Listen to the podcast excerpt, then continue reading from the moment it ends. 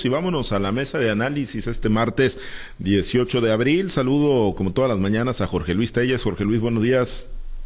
Muy buenos días, Pablo César. Buenos días, Altagracia. Buenos días, Francisco Chiquete. Buenos días a todos ustedes. Gracias, Jorge Luis. Altagracia, te saludo con gusto. Buenos días.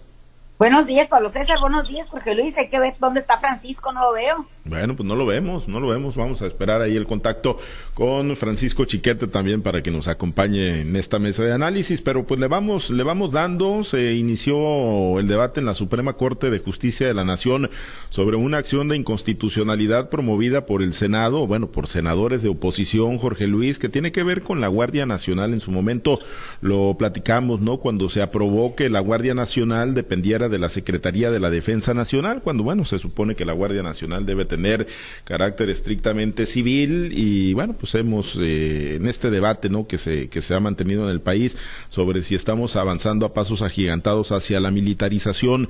Bueno, hoy se va a continuar con, con el debate, pero desde ayer ya, ya se perfilaba, ¿no?, la posibilidad de que la Suprema Corte de Justicia pueda declarar la inconstitucionalidad, ¿no?, de, de esto y que la Guardia Nacional, pues, quede estrictamente con carácter civil y que no dependa de la Secretaría de la Defensa Nacional. ¿De, qué tamaño representaría este, o, de qué, sí, de qué tamaño sería este revés para el presidente López Obrador en, su política, pues de, de, militarizar al país? Digo, yo creo que a estas alturas a nadie le, le queda duda, ¿no? De que hacia esa ruta se está avanzando en México luego de las promesas que hiciera el propio presidente cuando andaba de candidato, ¿no? Que iba a regresar a los militares a los cuarteles Jorge Luis, pues eh, ¿de qué tamaño podría ser una decisión de esta de, la Suprema Corte de Justicia de la Nación?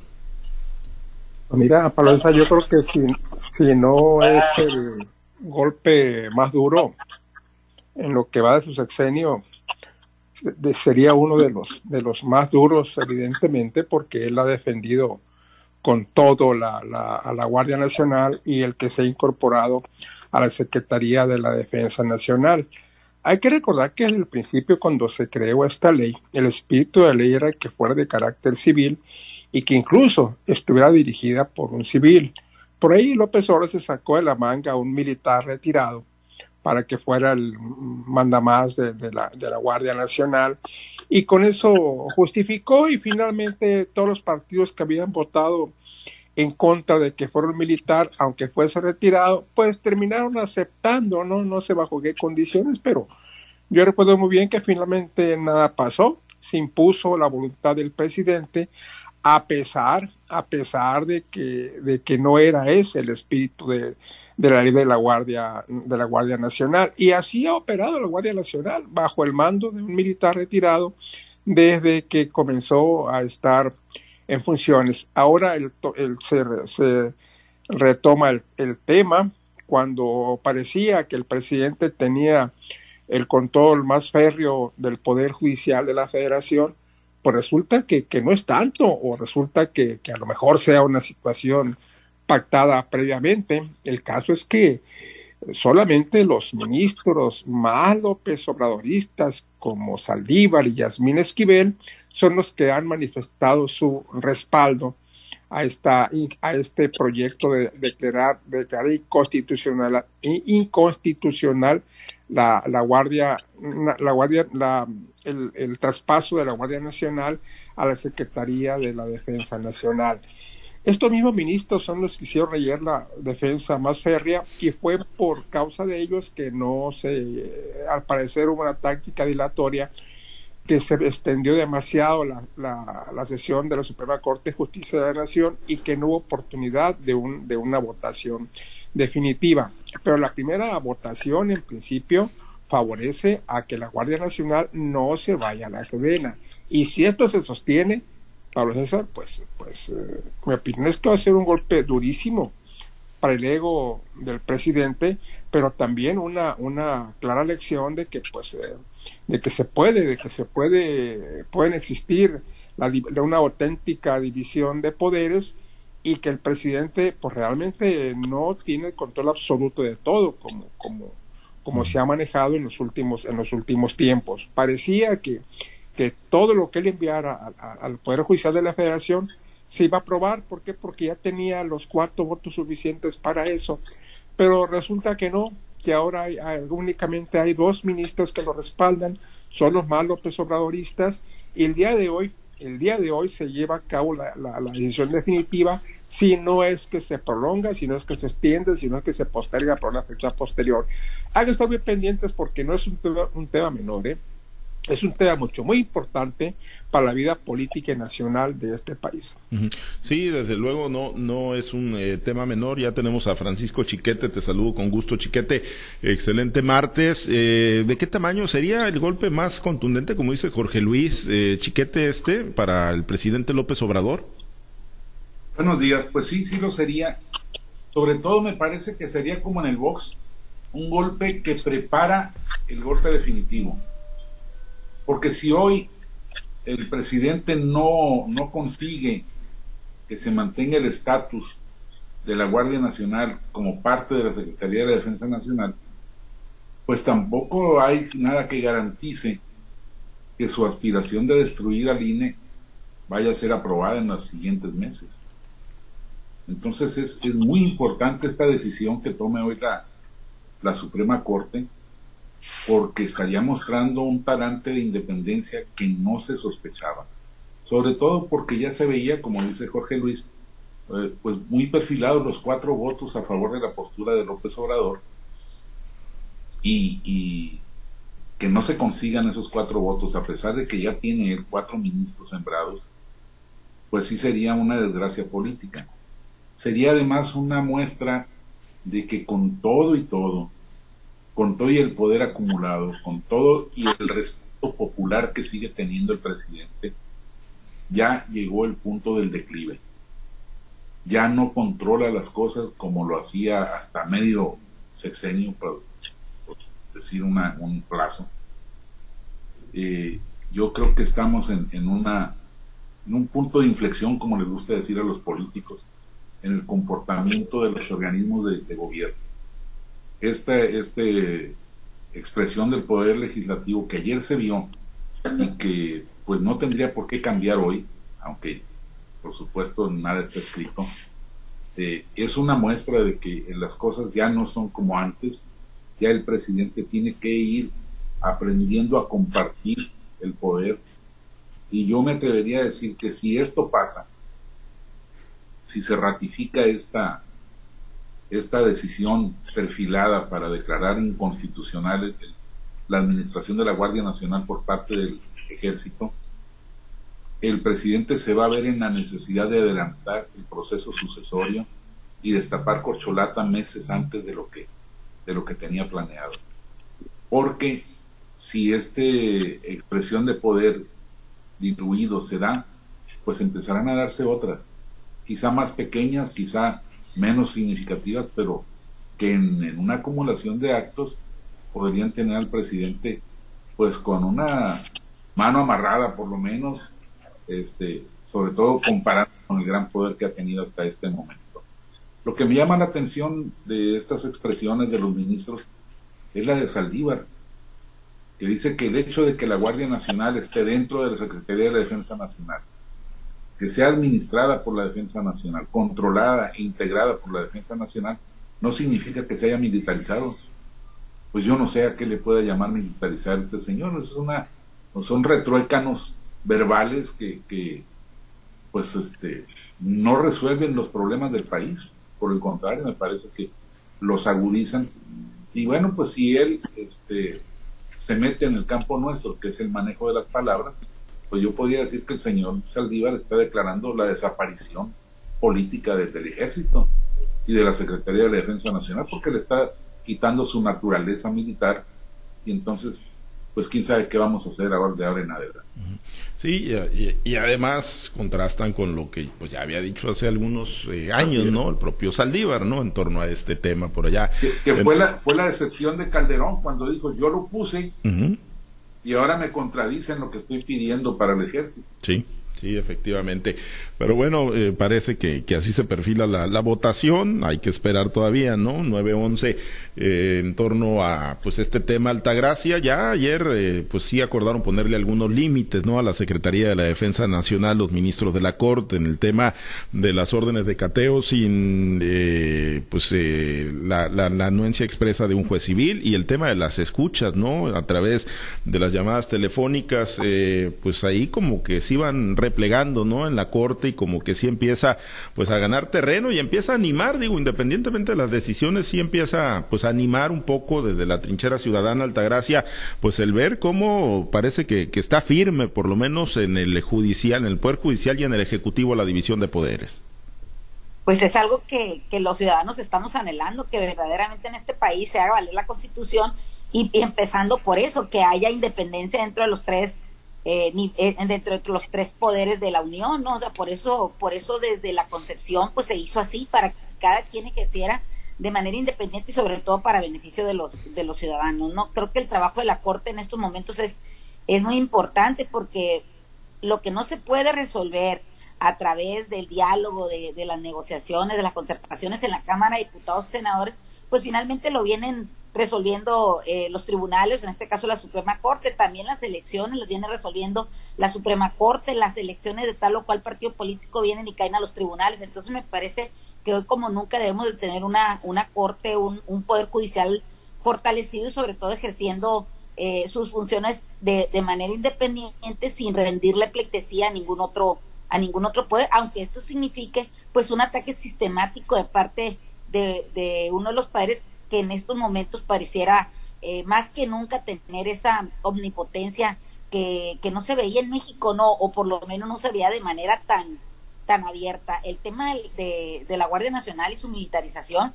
creo que eh, los ciudadanos lo que estamos viendo es que a pesar de lo que se ha dicho, a pesar de los pesares, de lo que de lo que vamos a seguir viendo seguramente, pues realmente estamos viviendo en, en situaciones que, que distan mucho de tener un ambiente de paz, un ambiente de tranquilidades.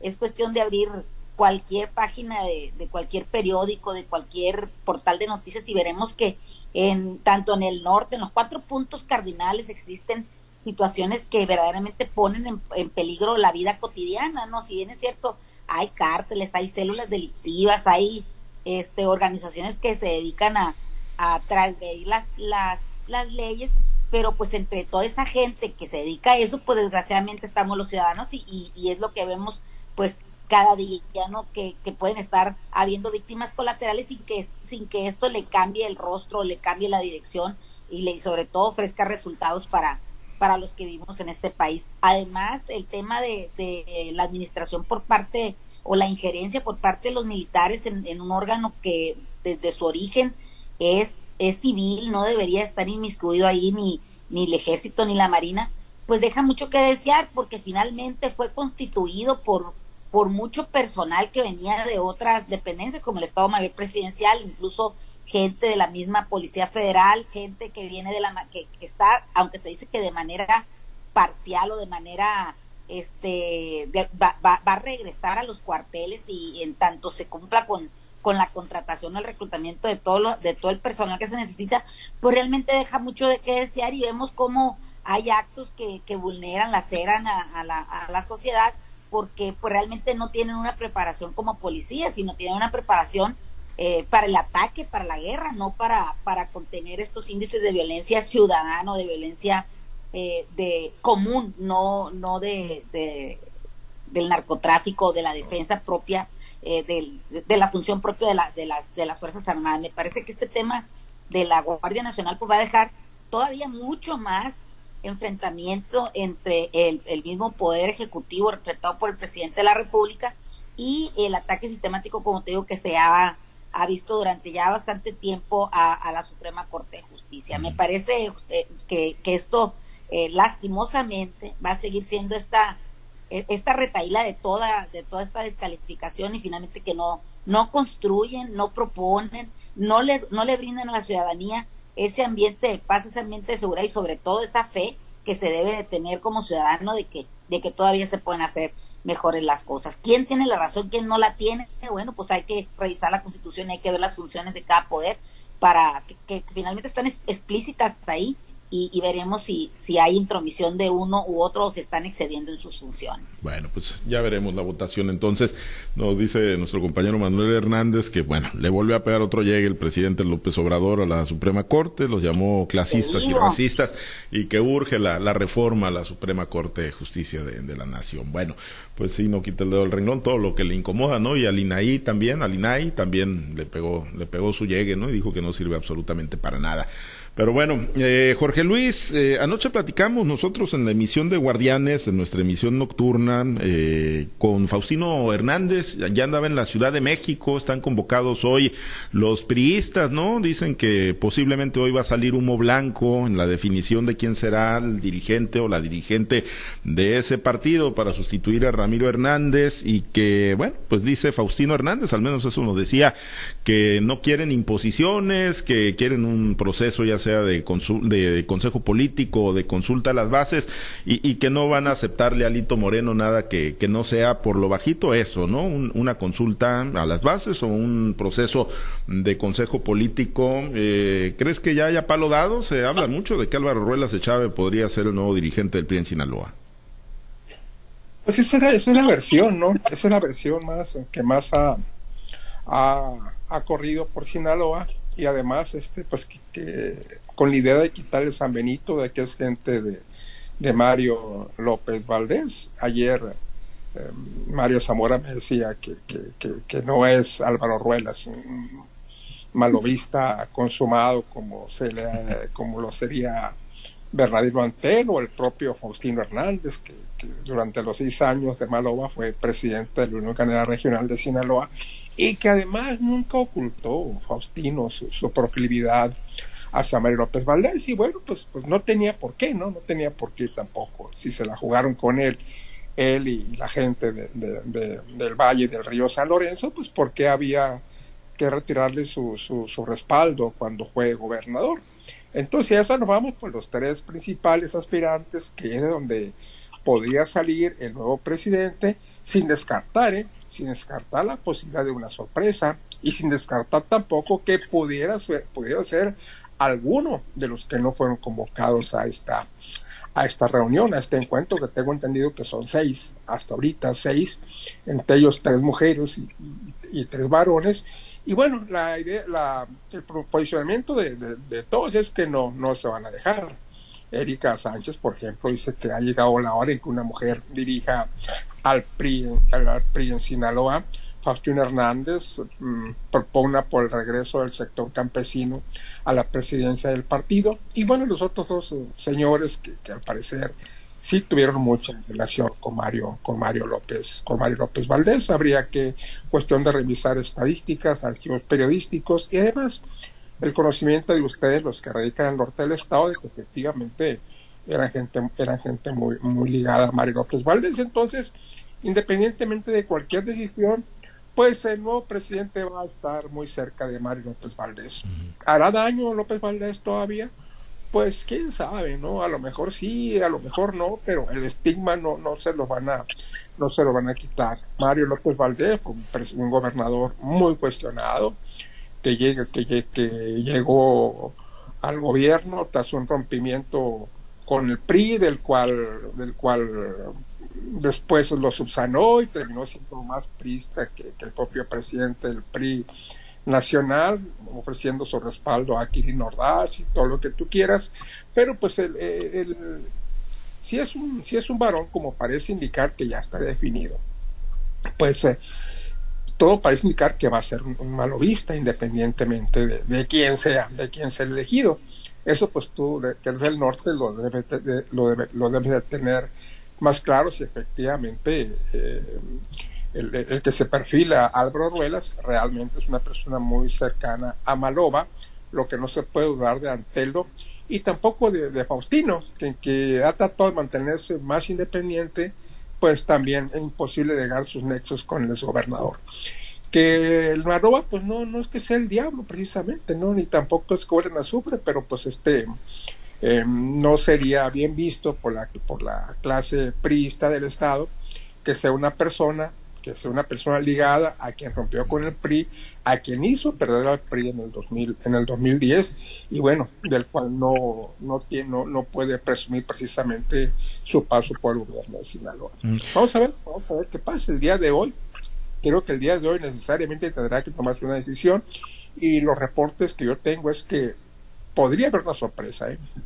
Bueno, pues ya veremos de qué tamaño es la, sorpresa, si, se materializa de esa manera, chiquete, pero bueno, como dicen, suponiendo sin, sin conceder, ¿no? Que sea así y que Malova esté tratando de, de apoderarse de la dirigencia de, del PRI, pues tiene a su equipo político metido en la presidencia municipal de Ahome bajo las siglas de Morena. Sí, y no es, no se trata solo de lo que vayan a pensar los priistas de entonces los priistas traicionados que pues ya quedan pocos dentro del PRI, casi todos agarraron camino para otros lados. Eh, se trata del, del impacto para una sociedad agraviada por un mal gobierno. Un gobierno que fue evidentemente corrupto, evidentemente ineficaz, que salió, así como entró entre vítores, salió entre abucheos, con manifestaciones, con reclamos, y bueno, que esa sea la inspiración que va a tomar el PRI para tratar de reconstruir sus cenizas, me parece absurdo. Y luego me preguntaría una cosa, a lo largo de su carrera política, ¿para qué ha servido Álvaro Ruelas? ¿Hizo un buen papel en la presidencia municipal de Mochis? Yo creo que no. ¿Qué hizo cuando, como secretario del ayuntamiento en Mochis?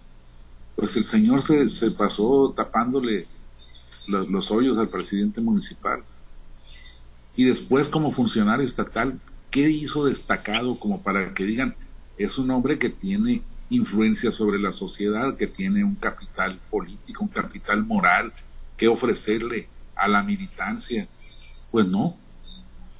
Yo entiendo que el PRI no tiene gente muy destacada, muy calificada en estos momentos, muy carismática, pero yo creo que ese no es de los mejores que pueda que puede encontrarse, pero bueno, quién sabe a qué está jugando Alito y Mario Zamora con esta, con estos conciliábulos. Sí, pues la, la, verdad, para donde caiga la bola, Altagracia, pues ya se ve muy, muy complicado, ¿no? Que el PRI, con tanto tiempo que ha perdido y con, bueno, pues estos, pues jaloneos, ¿no? Si se pueden llamar de alguna manera, pues vaya a quedar bien parado, ¿no? En el ánimo de la sociedad sinaloense. Tan malo el pinto como el colorado, se dice en mi rancho, ¿no? O sea, no hay, no hay, no hay para dónde voltearte, ¿no? Y finalmente también lo que veo yo cuando en el PRI se han mandado solos, o sea, como para que ahora les entre este acto de dignidad y de independencia, van a ser finalmente lo que ha venido siendo el PRI nacional con todos y sus y sus derrinches que se le han salido a Lito Moreno, que no lo han dejado entrar, que bueno que incluso ha tenido esta destitución de su propio este coordinador en el Senado. Me parece que estas patadas de ahogada que dan los mismos priistas de Sinaloa pues solamente viene a redundar en que van a tenerse que someter a los designios del máximo eh, jefe político que tienen estos momentos, cuestionable o no, pero jefe político de ellos, pues lo que es Alito Moreno. Me parece que Sinaloa no le ofrece, eh, bueno, los priistas a Sinaloa en estos momentos no le ofrecen mucho eh, como, como oferta política y, y, finalmente lo están pagando porque no se voltean hacia la base a ver qué es lo que la, realmente la base quiere y simplemente pues tienen estos candidatos reciclados que tienen eh, pues una cola grande que le pisen. Todavía los sinolenses estamos pagando eh, las cuentas pendientes que dejó Maloba, que estamos, como hay infinidad de expedientes en, por ejemplo, en el IPES que no, no lo han podido resolver, como hay gente que todavía no se le han pagado sus pensiones. Creo que como ejemplo, como bien lo dice Francisco, no es lo mejor que tienen para ofrecer. Creo que si te dieran eh, la tarea de verdad analizar los, los currículums, las historias de vida de los personajes que están ahí, seguramente podrían encontrar pues coincidencias y diferencias, pero ojalá y fueran malas coincidencias de lo que quiere la gente que forma parte de ese instituto político que las diferencias, ¿no? Quién sabe hasta dónde vayan a llegar, por más brincos y saltos que den, creo que el designio viene eh, por el camino que marque Alito Moreno y sobre todo también hay que ver y leer entre líneas de lo que ha venido haciendo el senador Mario Zamora, que es el que finalmente es como el fiel de la balanza en Sinaloa, dice, quita, pone, se, entre, se entromete y, y, se atraviesa, y no nada más en estas cuestiones, sino en otras muchas más, demostrando que trae el power del CEN de, del PRI, ¿no? En este caso, pues de su compa, de su compañero, amigo, casi hermano, Alito Moreno, ¿no? Bueno, pues ya, ya veremos entonces qué es lo que se define el día de hoy y bueno, en función de ello, pues si hay o no hay, pues pequeña rebelión, rebelión la de mañana, Altagracia, ¿estás con los motores encendidos o eres de las que no? No, yo estoy esperando que el gobernador en estos dos días que va a estar en la Ciudad de México pueda traer resultados o por lo menos pueda traer ya visos claros de cómo va a transitar la comercialización en Sinaloa. ¿Por qué no, no considero que, que se debe hacer una marcha en estos momentos? Porque lo único que van a hacer es movilizar a la gente, llegar a Culiacán y qué, qué va a pasar ahí. No está el gobernador, a quién le van a hacer las peticiones. Ahora, el gobernador está, estuvo adelante de nosotros mucho, mucho antes de que nosotros sabíamos la intención de, de un precio en Sinaloa. O sea, nos agarró desprevenidos y de ahí muchos liderazgos se han, se han válida la, la lucha, claro que es válida siempre, pero creo que hay tiempos y creo que hay que agotar todos los caminos, todos los diálogos. Y cuando de verdad se rompe, cuando ya el gobernador ya dice no puedo, o vemos nosotros que no puede y estamos realmente ya contra la pared, entonces sí creo que las acciones se deben de estar estableciendo. Pero mientras haya el diálogo hay que priorizarlo, ¿no? Creo que finalmente la manifestación es justa, la manifestación es de, acuerdo a, su derecho legal, natural, humano a, manifestarse, pues se va a llevar a cabo, pero realmente creo yo que en estos momentos no es lo, lo, lo prioritario. Creo que deberíamos de estar, más máximo cuando el gobernador nos tiene citados para el jueves a las 11 de la mañana en el Palacio Bueno, pues pendientes entonces de lo que ocurra también en la Ciudad de México. Ya se fue desde ayer el gobernador Rocha y creo que los planteamientos pues son muy claros y muy puntuales, no están sobre la mesa. Digo, al final de cuentas tampoco van a plantear nada extraordinario mañana, pero creo que sí puede acompañar, sí puede acuerpar bien las gestiones del gobernador, una movilización, ¿no? Un, un mensaje contundente de lo que pueda venir si no se trae las soluciones que están demandando. Pero ya veremos mañana. Gracias, Altagracia. Y si no, y si no se construye mañana que otra movilización la semana que entra y otra la otra semana y otra. Creo que debemos de planear bien los, los movimientos que se van a hacer porque finalmente hacer esa, ese movimiento cuesta dinero y alguien lo está pagando. Bueno, pues alguien lo está pagando, alguien lo está financiando, como lo como ocurría antes y como ocurre hoy. Gracias, Altagracia, Jorge Luis, muchas gracias también. Y gracias, que tengan todos un buen día. Chiquete, excelente día. Buen día, saludos a todos.